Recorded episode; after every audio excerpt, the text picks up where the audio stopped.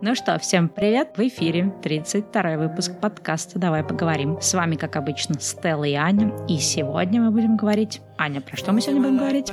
Привет! Мы будем говорить про FOMO, или как это называется на английском, Fear of Missing Out. Да, соответственно, на русском страх упущенной выгоды, страх упущенных возможностей и вообще такая боязнь, что где-то там происходит что-то интересное, или у каких других людей какая-то интересная жизнь, а у тебя ничего такого интересного не происходит, и поэтому тебе нужно тоже туда срочно бежать, и это тоже все интересное в своей жизни иметь. Да, я, допустим, поняла, что у меня однозначно есть фома в очень многих вопросах, вопросах, и мне очень сложно удержаться, когда что-то происходит. Э, мне сразу хочется быть в центре событий. Как вообще понять, что у тебя фома? Ну, я, например, понимаю, что у меня фома, когда есть что-то, что я рационально, да, не хотела бы делать, то есть что-то, что мне не очень интересно, условно говоря, какое-то мероприятие, на которое там пошли все мои друзья. И изначально, когда я про это мероприятие знала, я туда не собиралась, но вот я увидела, что сюда пошли, и у меня начинается какая-то такая тревожность на душе. Ой, а может, мне тоже надо было? Ой, а чего я не пошла? То есть в этот момент я понимаю, понимаю, что это точно фома, потому что чисто рационально я не хотела туда идти. Но почему-то резко захотела из-за того, что пошли какие-то другие люди. Или другие люди запостили, что они там были. Да, у меня такое было, что я даже бежала в какой-то э, музей, потому что оставался один или два дня до конца какой-то выставки, и все постили бесконечно эту выставку. Я пришла, и мне даже не понравилось.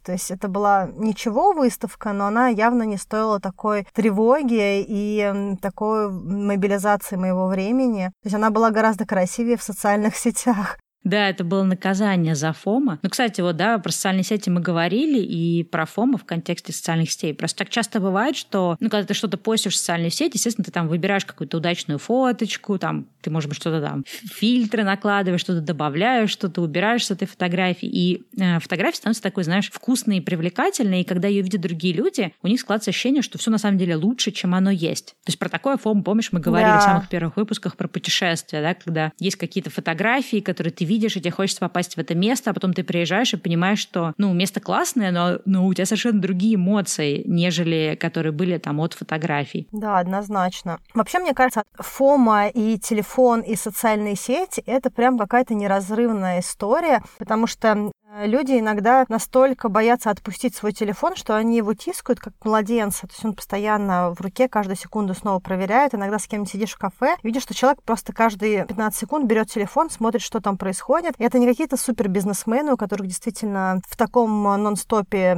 жизнь, а вот просто люди, которые, так же, как и я, сидят, э, общаются, но при этом у них есть какая-то вот эта дополнительная экстра тревожность, что происходит в телефоне. Не звонил ли кто-то, кто должен был позвонить, что происходит в социальных сетях, ничего ли там не запостили, что мне точно нужно прямо сейчас знать, ничего ли я там не упустил. Понимаешь, что хочется сейчас взять телефон другого человека, просто выкинуть его в стенку, чтобы просто он посидел, поговорил там со мной пару минут. Он, она ну да, причем вот как раз фома, оно часто рождает какие-то, знаешь, э, такие непроизвольные реакции, какие-то автоматические, да, когда ты там берешь свой телефон, чтобы посмотреть, там, не пришло какое-то новое сообщение, не пришло какой-то новый комментарий, лайк. То есть ты, в общем-то, в этот момент не то чтобы прям такой подумал, так, надо взять телефон и проверить. То есть ты это делаешь на полном автомате, а, соответственно, вот этот автоматизм, вот эту инерцию, в общем-то, подпитывает фома. То есть это все происходит на каком-то таком подсознательном уровне, и ты, может быть, не, даже не отдаешь себе отчет, почему тебе важно, да, постоянно телефон проверять, проверять, а это именно, именно из-за этого, что тебе почему-то важно знать, а что делают твои друзья, а что делают другие люди, а что запостил там какой-то такой блогер, а где он сейчас, ну и так далее и тому подобное.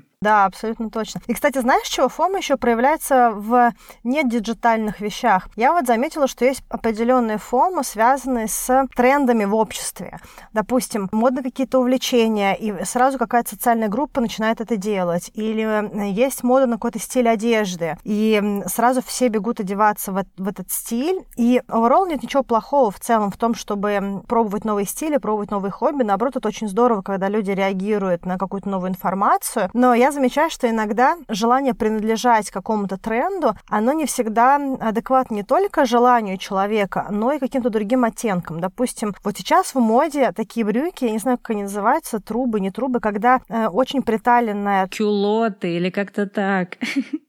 Я, и даже я знаю, хотя я не модница, но я знаю это слово, недавно прям специально гуглила. Вот, вот эти брюки, которые с очень широкими полями, такие сами по себе как трубы, и очень приталенные на поясе. Эти брюки божественно смотрятся на худых, стройных девочках. Очень красиво. Допустим, на мне, когда я их одеваю, я выгляжу просто либо как персонаж из цирка, либо беременна на девятом месяце. То есть мне явно, потому что я, ну, как бы я симпатичная Стелла, да, то есть, но на мне абсолютно это не смотрится. И я понимаю, что насколько бы красивыми эти брюки ни были, я явно не кандидат на то, чтобы их носить, просто потому что они не только не делают меня краше, а это вот вообще не моя история. Ну да. Ну видишь, как бы фома — это такая история. Она может в тебе генерить какие-то не те желания, да. То есть вот у меня, например, когда я увидела эти штаны, я такая, ой, так, мне срочно надо. И я купила себе пару, ну, пару, пару пар таких штанов, но в моем случае мне конкретно нравится результат. То есть мне нравится, как это выглядит. Может быть, это меня сильно не красит, но мне, честно говоря, все равно. Мне просто нравится, как это выглядит. И в этом случае ты увидел, я это померила, посмотрела и такая, блин, как я раньше жила без таких штанов. Но, с другой стороны, да, есть какие-то вещи, когда ты пробуешь это, и ты понимаешь, что это не твое. Но вот с модой у меня, конечно, такого не бывает, что я стала что-то носить только потому, что все носят. У меня скорее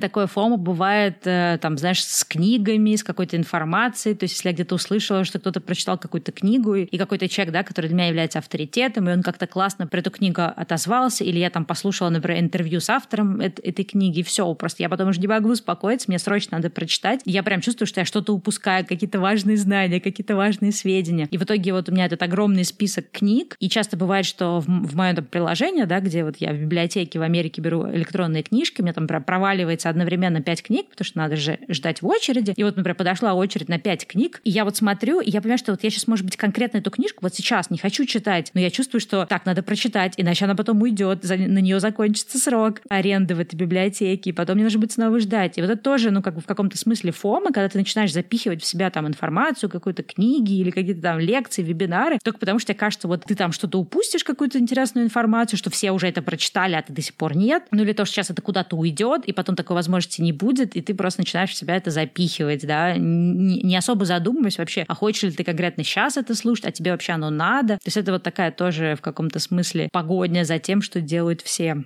Да, я помню такую интересную штуку, когда мы с тобой обсуждали какую-то книгу. Я помню, я получила твое аудиосообщение, где ты рассказываешь о книжке, которую ты только что прочитала. И я прям слышу это в звуке. Ты хочешь мне сказать название, а потом говоришь, Ань, я тебе не буду говорить название этой книги, потому что ты пойдешь ее читать. Но я знаю, что у тебя 80 других книг сейчас на прочтении, поэтому забудь про нее. Вот те две самые важные мысли из этой книги. Книги, про которые я тебе не скажу название. И просто усвой их, и все, потому что не надо тебе читать сейчас. Это не твои приоритеты, у тебя другие задачи задачи, другие вопросы. Let it go. Ну и, кстати говоря, я жду фотографии в сторис э, тебя в этих брюках. Я хочу это видеть, вот. Поэтому я думаю, что наши слушатели тоже будут рады видеть тебя в этих брюках. Так, я не знаю, я не уверена. Это накладывает мне какую-то большую ответственность. Ничего страшного. Главное, чтобы ты себе нравилась, Стелла. Помни об этом. Но вообще мне на самом деле понравилось, как ты сказала, когда мы готовились к выпуску по поводу ФОМа, что ты можешь понять, что у тебя фома, когда ты сказал «да», но ты чувствуешь эмоционально, что на самом деле сердце сказало «нет». И это очень классный индикатор, мне кажется, для всего, что связано с фома, и вообще хороший ориентир в жизни, мне кажется, in general. Ну да, вот знаешь, тот момент сказал, там, слух да, на самом деле сердце сказала нет, это такой очень для меня, например, важный момент. Вообще, как понять, да, у тебя сейчас фома или реальное желание что-то делать? Это из разряда, знаешь, все побежали, я побежал, или ты действительно хочешь двигаться в этом направлении? У меня вот по этим вопросам часто бывает, да, например, что я вижу, что люди там, например, что-то активно делают, какой-то миллион разных проектов запускают, или, например, у них какая-то похожая на мою деятельность, они там то-то запустили, и это, и это, и у меня такое ощущение, что, ой, мне тоже надо, мне тоже надо запустить, там, не знаю, онлайн-курс, мне тоже надо написать книгу, не знаю, там, э, завести завести новый блог или завести какой-нибудь канал там в каком-нибудь еще, да, новом э, медийном месте. И я вот в эти моменты понимаю, что вот мне, например, в эту там, на эту платформу медийную не хочется идти, но у меня прям какое-то, да, вот ощущение, что если я там, ну, точнее, у меня раньше такое было, сейчас уже, конечно, в меньшей степени, что если я туда не пойду, а все уже там, что я, опять же, что-то упущу. Поэтому я вот очень часто понимаю, что для того, чтобы понять, э, как вообще выбирать, да, надо все-таки чаще прислушиваться к тому, что реально там твоя душа или твое сердце говорит, а не то, что ты такой решил, что ой, тебе тоже это надо. Но про фома, знаешь, что хотела, кстати, сказать в этом выпуске, что есть хорошая новость. Оказывается, доказано, что с возрастом фома проходит. То есть,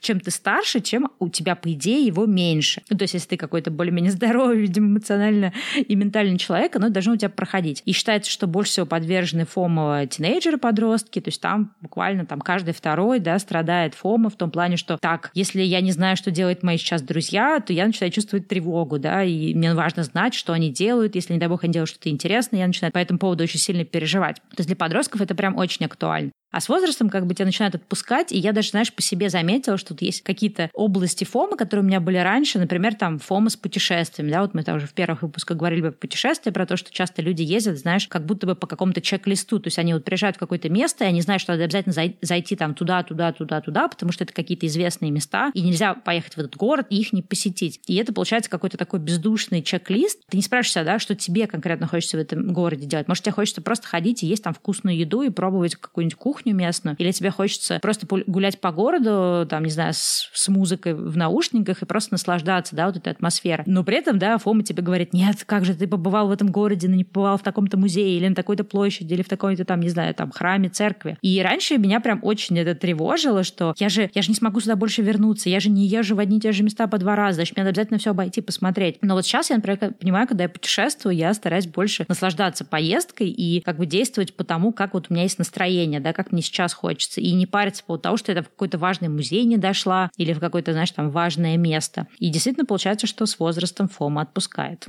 Ну да, в принципе, логично, потому что подростки идет становление личности, и, конечно, когда мы проходим эту стадию подростковую, для нас очень важно наше окружение, а, очень важна принадлежность к нашему социальному кругу, мы учимся через них, мы создаем себя, мы понимаем, кто мы, да, чем старше мы становимся, тем, конечно, наверное, проще. Но, видишь, я, видимо, не доросла, потому что у меня фома еще просто цветет и пахнет. Вот. И моя, наверное, основная проблема сейчас с фомой с тем, что я не умею выдыхать. Мне нужно учиться брать паузы и давать себе вообще воздух, чтобы понять, что я хочу сделать сейчас. Да, потому что очень много событий, и мне все нравится. Моя проблема в том, что мне действительно все это нравится, но нельзя хватить все. Это тоже часть фомов. Э, тебе все интересно, и тебе хочется все успеть, потому что тебе кажется, что если ты вот это, вот это вот не сделаешь, то да, там ты что-то опять же в своей жизни упустишь, или твоя жизнь будет какой-то недостаточно насыщенной. Но иногда бывает, что не все тебе нужно делать, не все проекты запускать, не все там книги читать, и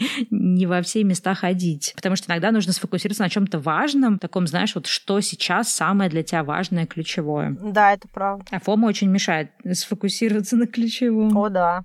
Это точно. Вообще, много чем, мне кажется, плох ФОМа. Вот для меня, допустим, основная вещь, чем мне мешает ФОМа, это то, что я иногда чувствую, что я сделала очень большое количество активности, что у меня была безумно насыщенная неделя. Но когда я анализирую, что я сделала полезного, я здесь не считаю э, лекции, которые мне понравились в кафешках, и встречи с друзьями, и какие-то такие совсем гедонистические вещи, да, я именно говорю с точки зрения моих таких таких вот рутинных и значимых задач. Я иногда расстраиваюсь, потому что у меня активная неделя, но она была полностью, я была полностью подвержена гедонизму, радости и увлечениям. Ну да, видишь, э, то, что там какая-то беготня за всеми целями, беготня за тем, где тебе надо быть, потому что просто потому что ты не там, оно, конечно, мешает немножко выдыхать, расслабляться и вообще делать какую-то, да, паузу для того, чтобы понять, то, что чтобы понять, что ты действительно хочешь, да, вот то, что мы сказали, ну, ну там, сердце говорит нет, а ты там говоришь да всем возможностям, для того, чтобы понять, что вообще твое сердце говорит, что чего ты вообще хочешь, да, своей душой. Иногда нужно выдохнуть, передохнуть, какую-то создать такую пустоту и понять. Тоже это, наверное, отчасти про какое-то, ну, не то, что уверенность в себе, но когда у тебя есть свое мнение, и ты ценишь свое мнение, ты ценишь то, каким ты являешься человеком, и ты не подвержен каким-то вот там трендам или каким-то вот внешним обстоятельствам, э, чему-то, да, как тебе кажется, вот где все и, и, и где там должен как будто бы тоже быть ты, просто потому что все тоже там. Да. Видишь, проблема это не только в том, что ты не живешь свою жизнь, не живешь по инерции, а в том, что когда ты осознаешь, что было сделано, тебя еще накрывает чувство вины, особенно если у тебя очень много было важных дел, которые ты поставил на паузу или подвинул чуть дальше и отдался полностью вещам, которые пришли в твою жизнь, то ты в какой-то момент понимаешь, что очень много не сделано,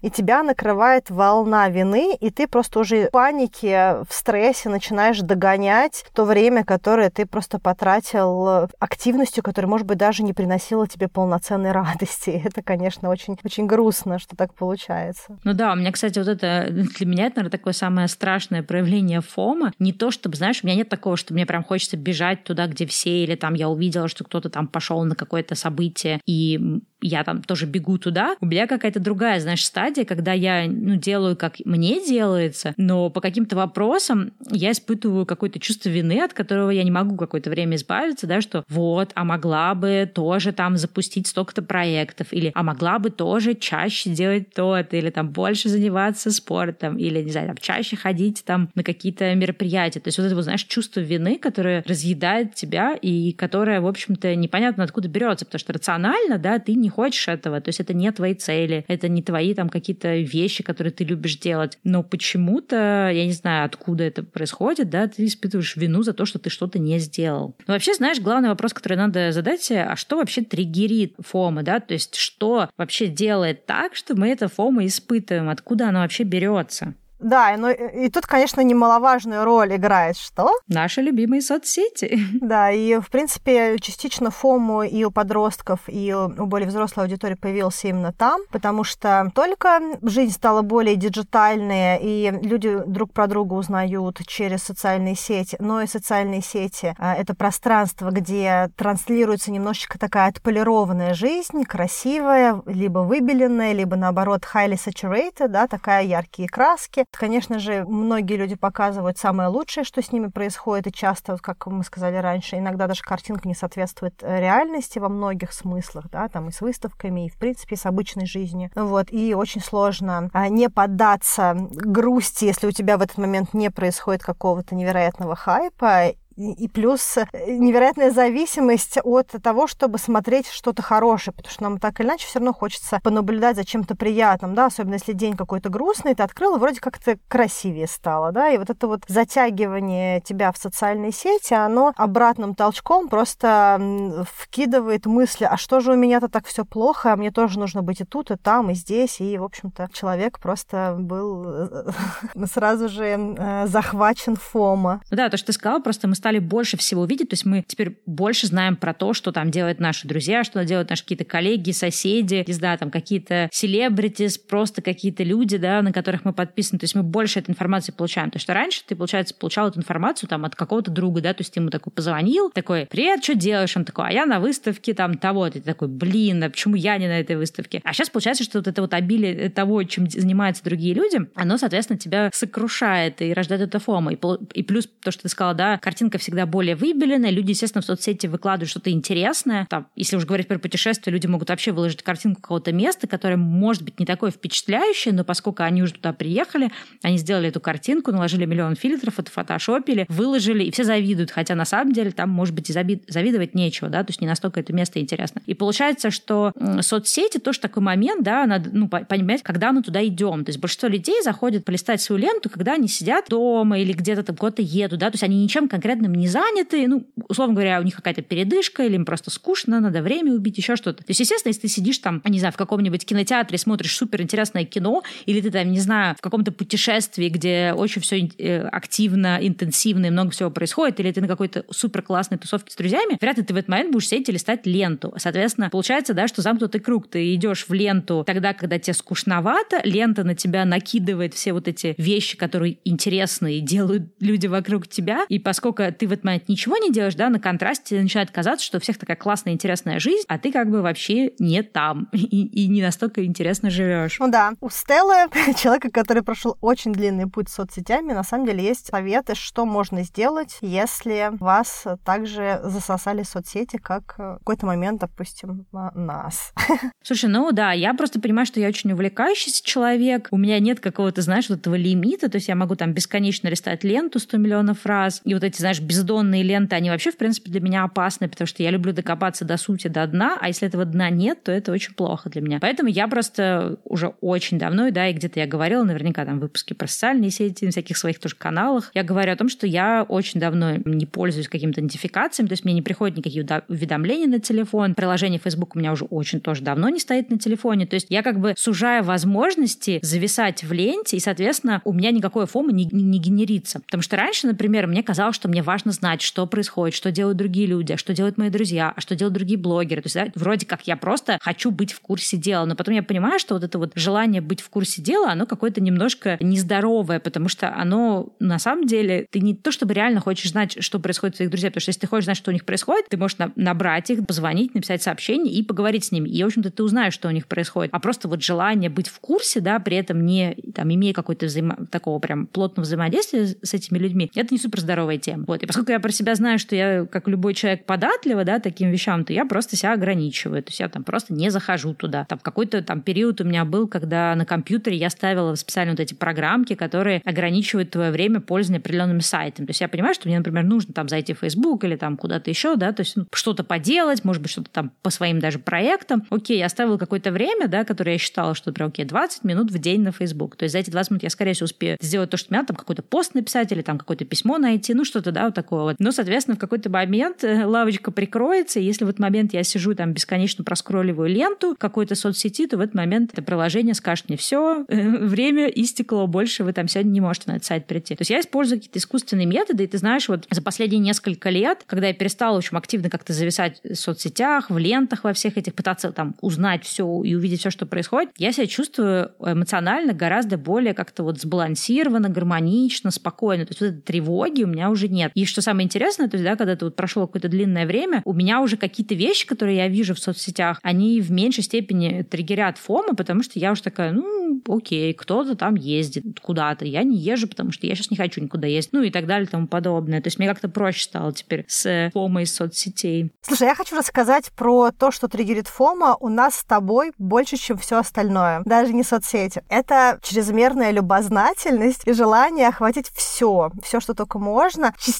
Наверное, это еще и про неумение расставлять приоритеты, потому что все такое лакомое, что все хочется попробовать. Но вообще знание, вот это вот э, хочу все знать и хочу прямо сейчас все это прочитать, посмотреть, это прям э, огромный фома. У меня иногда в браузере в Хроме открыто 45 закладок, э, из них серии 15 YouTube, еще сколько-то каких-то статей, каким-нибудь медиум или что-нибудь еще, э, где я просто начала что-то слушать или смотреть, а что-то там в этом видео сказала про что-то, что я хотела бы еще узнать, я открыла это в другом окне, а, начала смотреть, потом что-то еще было в этом видео или в этой статье, я открыла дальше, и у меня просто бесконечное количество вкладок открыто, я иногда уже начинаю даже испытывать тревогу, потому что у меня слишком много вкладок, и мой бедный компьютер просто держит это неделю, потом я сажусь, начинаю все это go читать, и не разрешаю себе открывать новых. Я просто не открываю новые вкладки, я просто говорю, Аня, потом,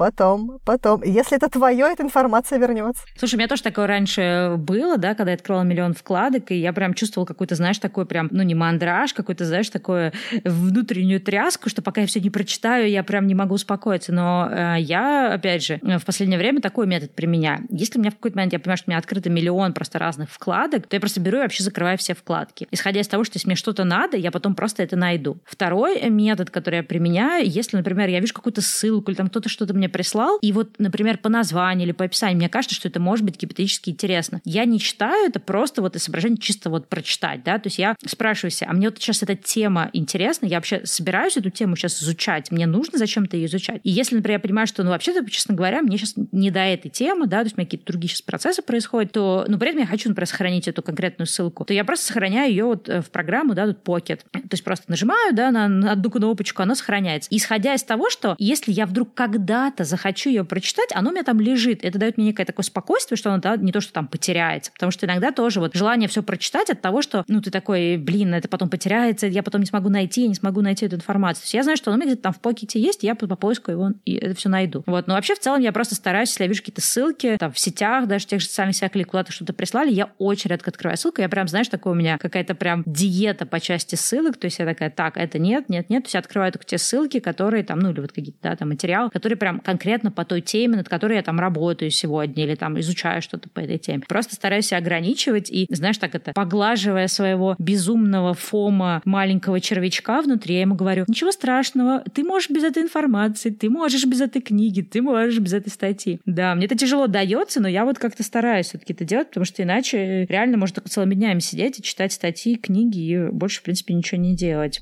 Помнишь, когда-то на, на заре нулевых была такая картинка ходила, и серии сидит какой-то зайчик за компьютером, к нему подходит босс и говорит, ты что, не работаешь, а смотришь ютубовские видео? Он такой, да, но не волнуйся, я уже почти все досмотрел.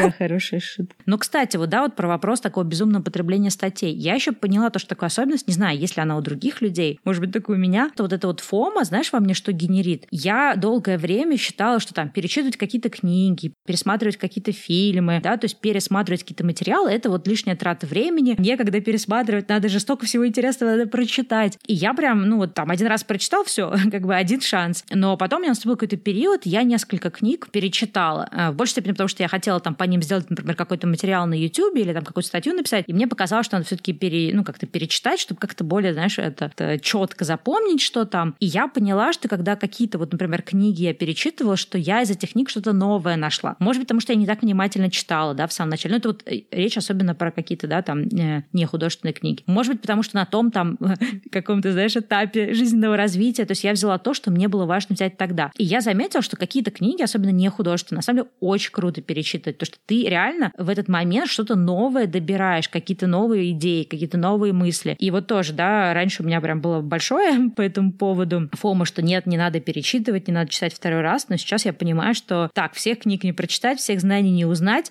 лучше закрепить те, которые уже есть, чем пытаться гоняться за новыми. Ну, то есть я все равно, конечно, много всего нового читаю, но позволяю теперь себе и продолжать перечитывать какие-то вещи, которые я уже вроде как читал, и зря терять на это время но при этом получают это удовольствие. Ну да, потому что очень важно на самом деле делать вещи, которые тебя радуют. То есть э, не всегда информация нужна ради знания информации, иногда информация нужна просто потому, что тебе эта информация дает какое-то ощущение счастья или спокойствия или еще какие-то другие вещи. И это тоже очень важно. И мне очень понравилось, как то, что ты сказала на эту тему по поводу решения всех этих вопросов, что особенно мне, человеку, который э, досиживает все спектакли в э, театре до конца, досматривает все до конца, дочитывать все до конца. И ты мне в какой-то момент, я помню, сказала, что Ань, а зачем ты дочитываешь? Если тебе не нравится книжка, она, я думаю, ну блин, ну как бы осталось чуть-чуть, еще там 100 страниц, и все, ну как бы зато прочитала. Да, поставила галочку, и потом, а вдруг там что-то такое важное дальше, а ты это упустишь. О, да, вот это вот, вот, вот это то, что меня больше всего, блин, а вдруг там какая-то кульминация будет, знаешь, и серия. Разойдется, да, к концу. Да, это автор как бы прям самым терпеливым, знаешь, как в детстве говорили, что вот нужно подождать, быть терпеливым, там, типа, все награды. И это, на самом деле, очень крутой был совет. Я сейчас э, несколько сериалов, которые я начинала смотреть, я просто не досмотрела первый сезон, то есть я там первые там 8 серий посмотрела, поняла, что что-то на спад пошел мой энтузиазм. И в обычной жизни я бы досмотрела бы, а тут я просто все вообще сразу закрыла и забыла про эти сериалы. И, в общем, классно живу. Этот совет, он был прям для меня очень рабочим. Слушай, мы тоже какой-то тут э, сериал, второй сезон вышел, и мы что-то ну, решили посмотреть. И мы такие смотрим, дурацкий, вообще супер дурацкий второй сезон. Мы там, знаешь, как-то проматываем, пролистываем. И, в общем, в итоге мы его досмотрели. Ну, там, точнее, нет, мы не досмотрели, досмотрели, посмотрели те серии, которые уже вышли. И мы такие сидим и такие, зачем мы вообще тратили на это время? То есть мы на второй или третьей там серии поняли, что, ну, как бы прям дурацкий второй сезон, плохо снят, плохая игра, э, ну, ты, даже не то, что плохая игра героев, ну, как-то, знаешь, вот сценарий написан, ну, прям какой-то высосанный из пальца. Но при этом из-за того, что там какая-то, да, развивается история, плюс из-за того, что второй сезон, то есть хочется знать, что там будет дальше. Хотя, по сути, по большому, да, еще какая разница, что там будет дальше. Ты про этот сериал там забудешь через пару месяцев. И, ну да, иногда все равно такое бывает, что все равно досматриваешь, но я стараюсь все-таки, да, себя напоминать и как-то учить себя тому, что можно не, до, не дочитывать, можно не досматривать, что на самом деле это тоже вопрос э, не того, что ты упустишь какую-то возможность, а того, что ты упустишь возможность сделать что-то еще, да, прочитать что-то другое, пока ты дочитываешь все, все эти книги, которые ты начал. Да, кстати, это тоже очень ценная мысль, что это не, не упущенное, а упущенное, если ты продолжаешь тратить время на то, что тебе не нужно. Вообще умение вовремя остановиться в каком-то вопросе, вне зависимости от того,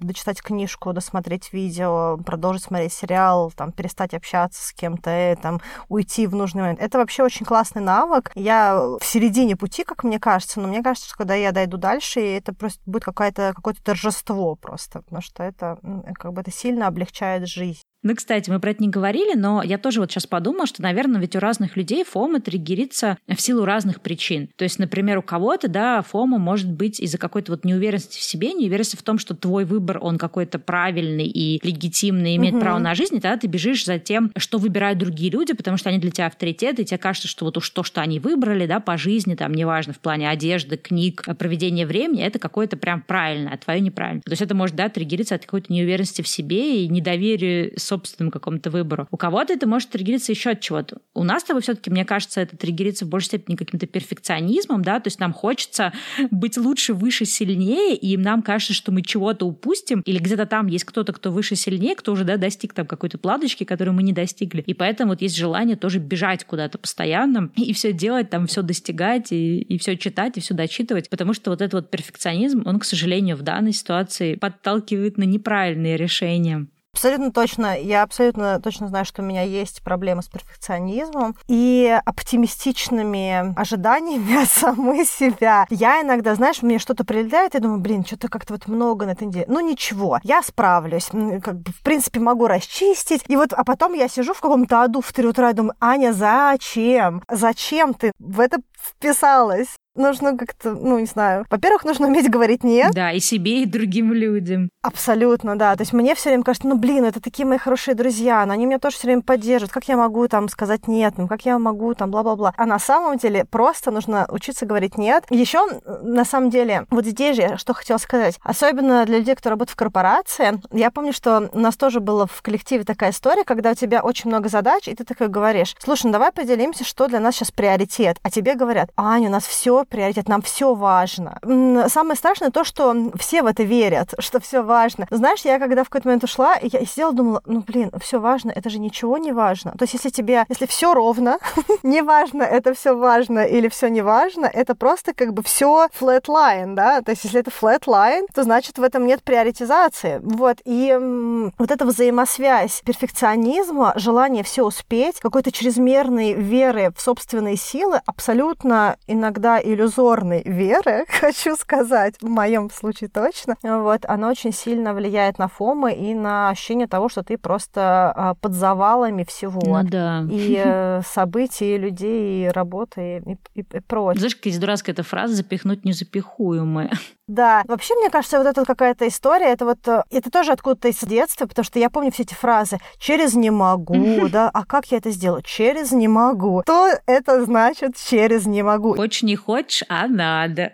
Или пока не съешь, из-за за стола не выйдешь, и ты такой сидишь уже, знаешь, пихаешь в себя там пальцем, что ты думаешь, ну а сейчас, а сейчас можно. Слава богу, у меня этого не было дома, но я помню это в детском садике, это, конечно, было очень травматичным experience ом. это вот все оттуда, запихнуть незапихуемое, это вот как бы какие-то пережитки, мне кажется. Ну да, ну слушай, вот ты как раз сказала про приоритеты, и э, мне кажется, вообще тоже, да, проблема, вот когда нас разрывает от FOMO, это моменты, когда мы не можем включить какую-то осознанность, есть остановиться, спросить так, минуточку, что вообще происходит? Это то, что я хочу, или, или я побежал за всеми, да, куда все побежали? Это первое. А второе, когда ты не можешь, ну, то есть даже если ты остановился, ты такой, так, это я хочу, и ты такой, а я ничего не знаю, да вроде я хочу, или я этого не хочу. То есть когда у тебя нет четкого понимания, чего ты вообще хочешь от жизни, нет понимания, какой твой приоритет. То, что вот я вспомнила, тоже, кстати, вот когда, помнишь, ты приводила историю, где я тебе сказала, что я не скажу тебе название книги, и тогда же я помню, мы с тобой что-то обсуждали, какие-то разные книги, и ты такая, вот, и вот это, и вот это хочу прочитать. Я не помню, что там какой-то контекст нашего разговора. Я помню, что я тебе такой дала совет и говорю, Аня, ну ты вот пойми, какая у тебя сейчас конкретно стоит задача, да, то есть с точки зрения там того же там саморазвития, да, то есть вот какую задачу сейчас хочешь решить. И вот прочитай какое-то количество книг на эту тему. То есть не пытайся почитать все книги, которые там свалились тебе в список или какие-то супер вкусные, интересные книги, про которые ты услышала вообще, да, то есть для какого-то общего кругозора. А просто пойми, какая задача. И вот я про себя тоже, ну, э, знаю, что я могу просто запихивать все какие-то, например, книги, и мне нужно обязательно останавливаться и говорить, стал какой у тебя сейчас приоритет, то есть вот что ты сейчас хочешь изучить. Если там хочешь сейчас, например, почитать и изучить, например, вопрос, там, не знаю, личных финансов, инвестиций, траты, экономии, то возьми и просто прочитай несколько книг на эту тему. То есть не надо сейчас тебе читать книгу про интуитивное питание, про там интровертов, а еще до кучи книгу там по психологии, просто потому что это супер интересные вкусные книжки, и очень хочется их прочитать. То есть разберись с той темой, которая тебе интересна в рамках саморазвития, а потом дальше уже будешь, ну, как бы к следующей теме переходить. И на самом деле твой тогда совет мне очень сильно помог. Я тогда сильно скинула вообще книжек из э, своего ридинг-листа.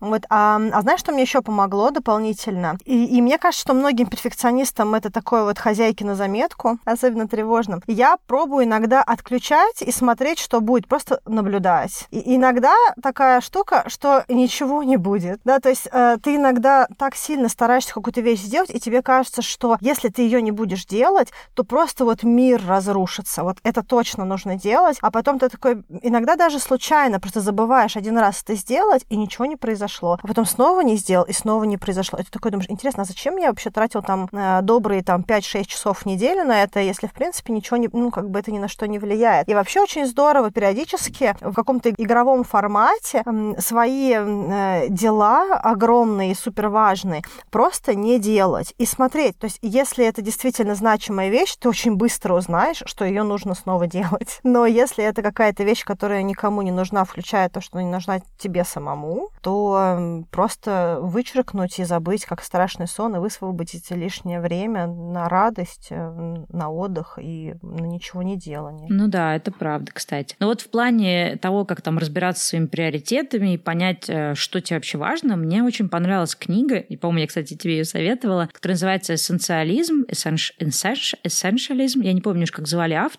Мне прям она очень понравилась. То есть я даже, мне кажется, ее два раза прочитывала, точнее, прослушивала, потому что мне хотелось как-то прям подпитаться этими идеями, и он как раз там говорит, например, о том, что приоритетов не может быть много. Приоритет всегда один. Если приоритетов несколько, да, вот то, что ты говорила, то, по сути, нет никакого приоритета, потому что ты, ты едешь на лошади, которая одновременно пытается ехать в три направления. Там он очень много говорит о том, что, что тоже ты говорил, да, нужно говорить нет. То есть для того, чтобы двигаться куда-то, для того, чтобы там чувствовать гармоничным, при этом продуктивным, тебе нужно говорить нет очень многим вещам, которые не важны, да, они not essential, да, не, не ключевые, не значительные в твоем данном вот периоде жизни или в твоем данном пути там движения. И говорить да только тем вещам, которые важны у нас есть какой-то страх, там, да, отказ от каких-то возможностей, у нас есть страх того, чтобы сказать нет чему-то. То есть нам кажется, что мы действительно что-то упустим важное. Но на самом деле мы гораздо больше упускаем от того, что мы хватаемся за что-то, что нам вообще не нужно, и таким образом, в общем-то, тратим свои ресурсы на те вещи, которые нам, по сути-то, и не нужны. Да, я эту книжку, кстати говоря, прочитала благодаря тебе. И мне она тоже очень понравилась. А, очищение от шелухи своего рода, да, то есть то, что тебе не нужно.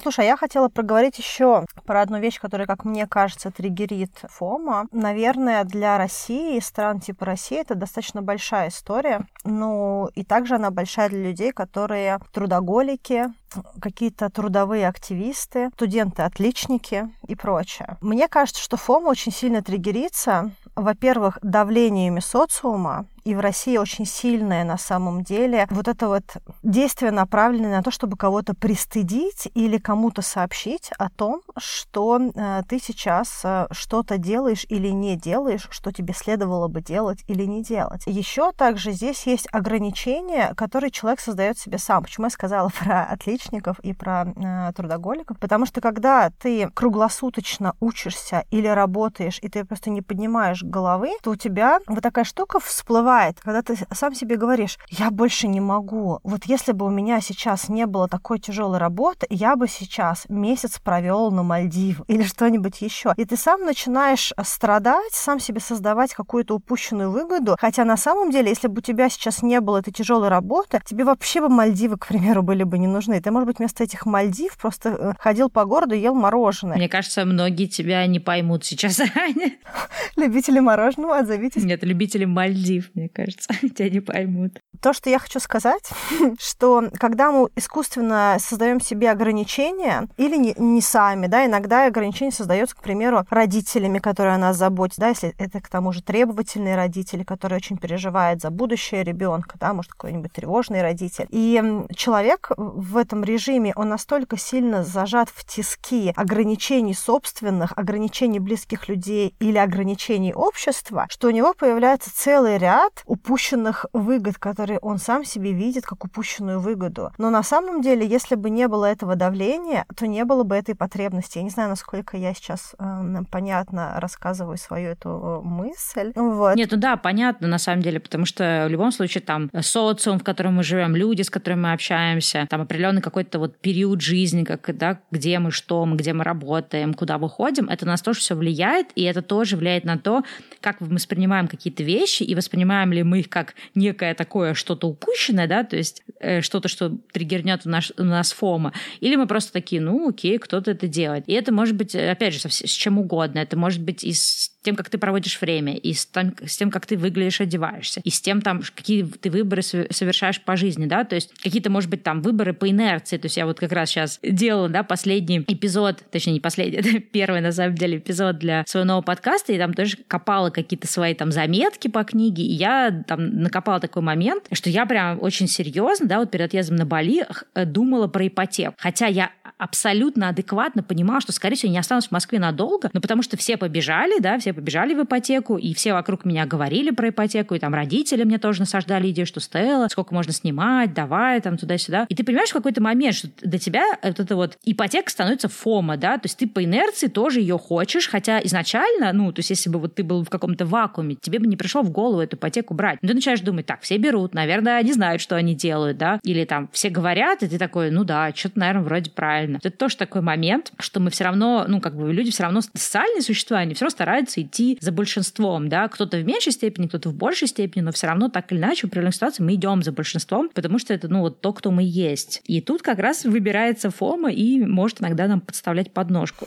Ну да, я точно это знаю, потому что когда я работала еще в офисе, в корпорации, и перед тем, как я уехала в путешествие, у меня был целый ряд вот этих вот страдашек, да, что я вот это бы сейчас сделала. Если бы сейчас не была в офисе, я бы сделала вот это. Но когда я ушла, у меня вообще настолько развернулось то, что я сейчас хочу сделать. То есть как только у тебя на руках появляется вот то, чего у тебя до этого не было, в моем случае это было время, особенно в светлое время суток, стал я вообще делала другие вещи. Мне настолько было неважно то, из-за чего я страдала, когда я работала, вообще. Мои потребности, когда это время появилось, развернулись, ну, как бы на очень э, большой угол. Поэтому это тоже, как бы, не всегда э, наши фома, они на самом деле совпадают э, с нашими реальными желаниями. И тут очень важно вообще задавать себе вопрос, вот как ты сказала, в чем твой приоритет на самом деле, да, и э, если у тебя реальное желание это делать, э, если э, вынести ограничивающий фактор за скобки, если ты это выбираешь, вот, то есть действительно ли это первое, что бы ты сделал, если бы ты сейчас освободился? Ну да, то есть этого хочешь ты или какой-то голос внутри тебя, который даже не тебе принадлежит? Если крайний гедонизм — это достаточно негативная история, то на самом деле мне кажется, что вообще в обществе, в массе до сих пор, особенно в, а, мне кажется, в нашем менталитете это есть,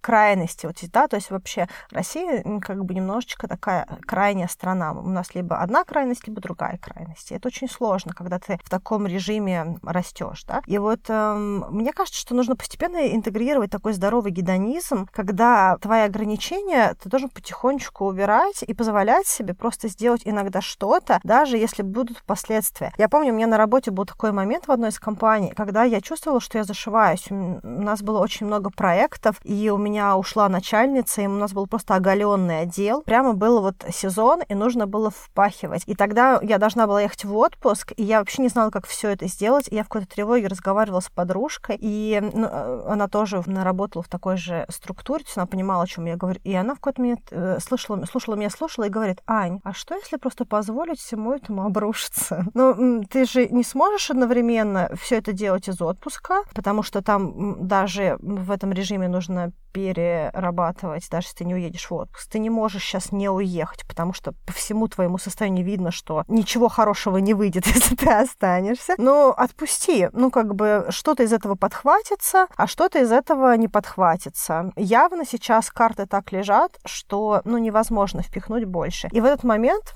ко мне пришло, знаешь, вот э, этот момент, когда в фильмах, знаешь, какая-то такая музыка, свет э, появляется, какой-то лучик такой, да, и кто-нибудь спускается с небес, или какой-то такой вот джин или какая-то история библейская, и ты такой, ого, вот оно, вот оно спасение.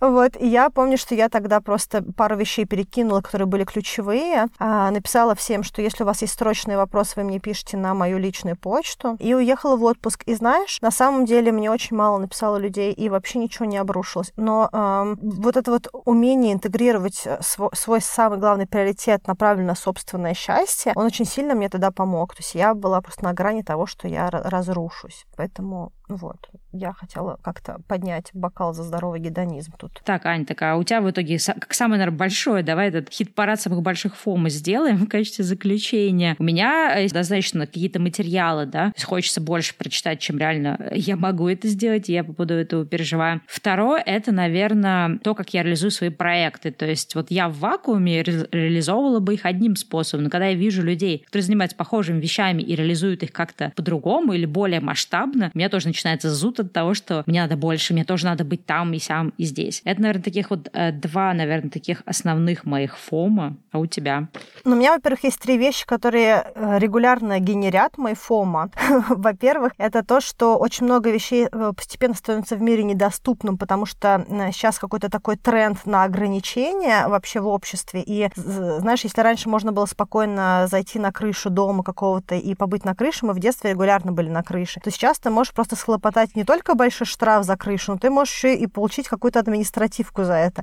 Из-за этого я очень сильно стрессую, что вот надо это успеть, надо то успеть. Потом, конечно, мне очень грустно, что очень много вещей в мире не сохраняется. Вот, допустим, я была в Сирии, и мы с подружкой видели арку Пальмиры, а сейчас ее нет. И из-за этого какие-то древности или какие-то вещи, которые, мне кажется, могут стать э, упущенными возможностью или доступ к ним может закрыться. Я очень хочу сразу туда поехать, посмотреть, увидеть и прочее. И те аутентичные места, которые постепенно становятся сильно мейнстримовыми, знаешь, типа вот как сейчас, я помню Бали 10 лет назад, и то, что сейчас я вижу на фотографиях в Инстаграме, я понимаю, что как Бали вообще другое место сейчас. Или Кубы тоже, да, то есть какие-то такие страны, которые, или, или места, которые еще недавно были какими-то аутентично райскими, сейчас это просто места, которые фактически как бы хипстерский кофе, классные рестораны, гастромаркеты, ну и ты понимаешь, что место это, в общем-то, стало Сиднеем или чем-то еще, ну, условно, да. Вот. И в связи с этим мои фомы ключевые. Это поездки в эти все самые места. Это все, что имеет ограниченный доступ. Я просто сакер на вот все вещи, когда, ой, осталось два дня до конца выставки. Ой, книжка сгорает через 24 часа. Ой, мои друзья сейчас в городе только в эти выходные. Э, или я в этом городе, и еще кто-то в этом городе. Нам нужно срочно увидеться. Вот мы были в Москве год и не виделись, а вот сейчас этот человек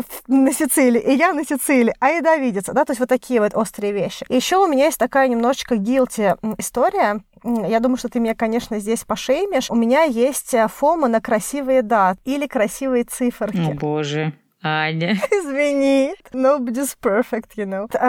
Допустим, э, меня подружка звала в Гагарин, город Смоленской области. Я, в принципе, там регулярно бываю. Моя хорошая подружка, и там много живет людей, которые мне приятны. И я помню, что мы должны были встретиться, потому что приезжала еще одна девчонка как раз в эти даты. А даты были 12 апреля около 12 апреля. И я думала, так, нужно срочно оказаться в, в Гагарине на День космонавтики, потому что, блин, как-то классно складывается Гагарин, День космонавтики, 12 апреля. Ну, то есть я вот прям даже расстроилась, что у меня потом переигрались планы, что я вот не оказалась в дне, на Дне космонавтики в городе Гагарин. Это, знаешь, история о том, как усложнить себе жизнь, создать лишний стресс и тревогу. Это я. Да. Если вы не знаете, обращайтесь. Как бы 5, 5, 5, 5, 5, 5, 5. Вот.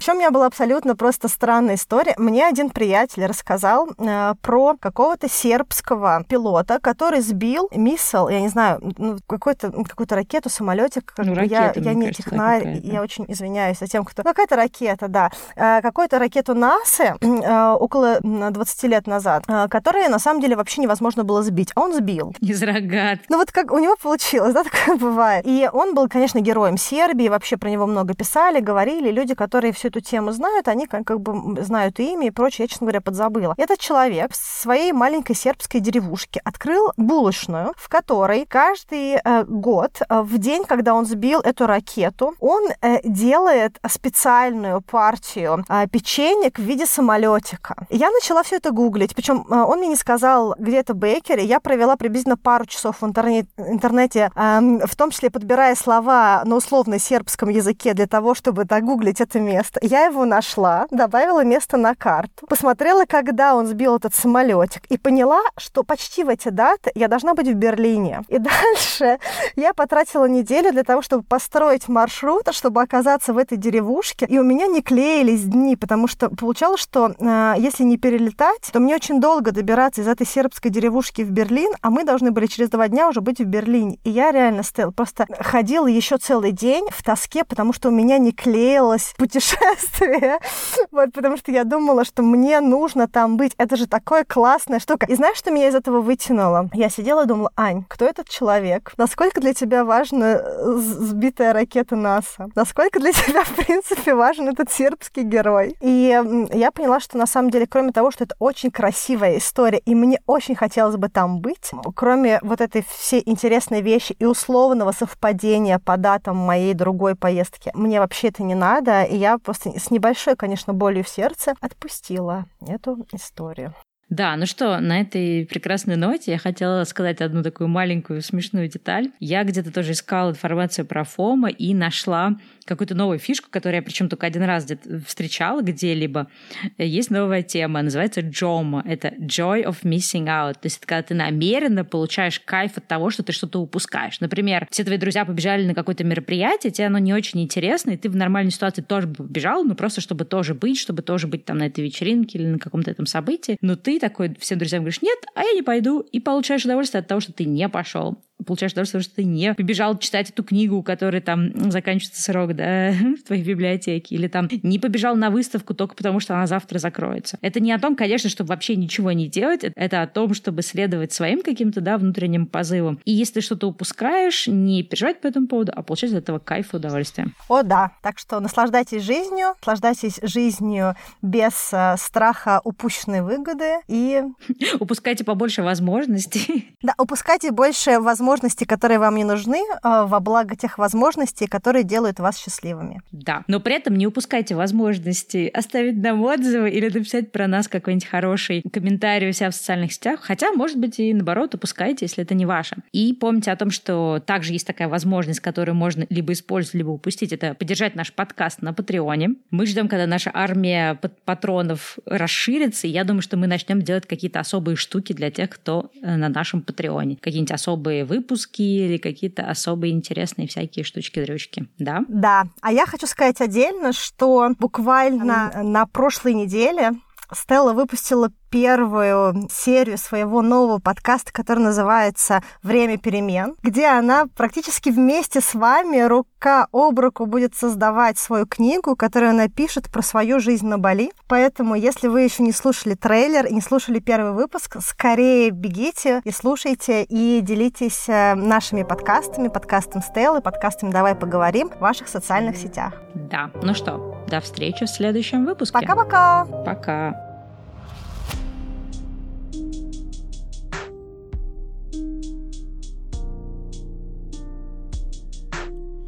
Guess I have to move forward. I'm a numb, I'm alone. Yeah, I know. Who am I? Am I real? I don't know. I guess I have to move forward. I'm in pain, I'm low. Yeah, I know.